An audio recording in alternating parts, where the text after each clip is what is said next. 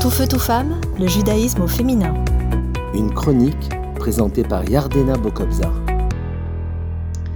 Boker Tov à tous.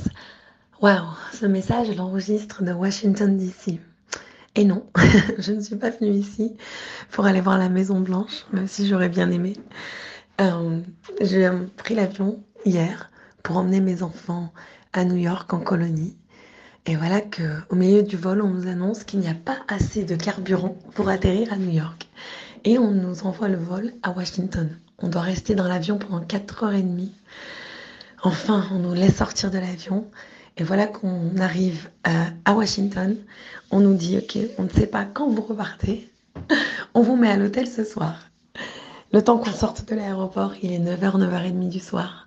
J'ai deux enfants avec moi qui sont dans un état de fatigue impossible à décrire. Et voilà qu'il faut que je leur trouve quoi manger en cachère.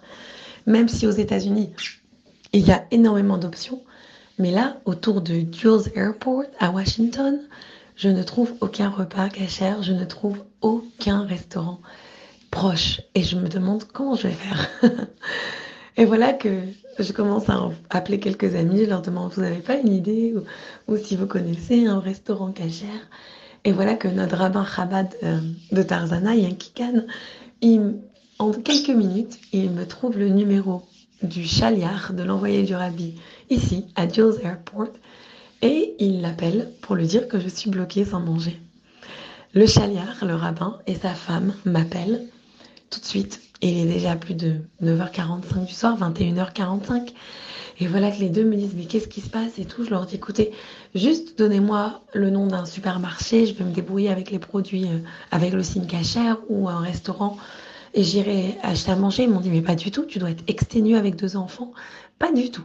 Dis-nous où est ton hôtel, on va te préparer un repas.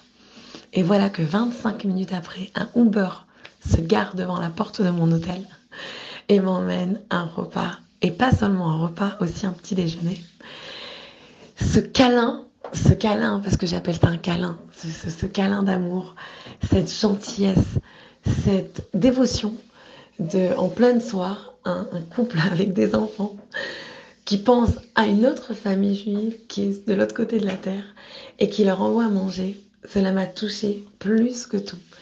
Cela m'a redonné la force de passer cette nuit avec deux enfants qui ont pleuré toute la nuit.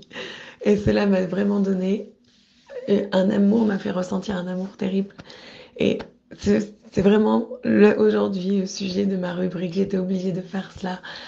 Quand Israël arrive à comment chaque personne du peuple juif, on doit s'en sentir responsable les uns pour les autres. Et quand quelqu'un est en galère, quand quelqu'un a un problème, ou bien quand quelqu'un juste veut partager sa joie, des fois ça doit être quelque chose de positif, ne parlons pas que négatif. Et bien de savoir qu'on a toujours une autre personne, même à l'autre bout des États-Unis, même à l'autre bout du monde, qui va penser à nous et qui va venir nous aider. Qu'il est beau notre peuple, qu'il est beau. Bonne journée. Tout feu, tout femme, le judaïsme au féminin.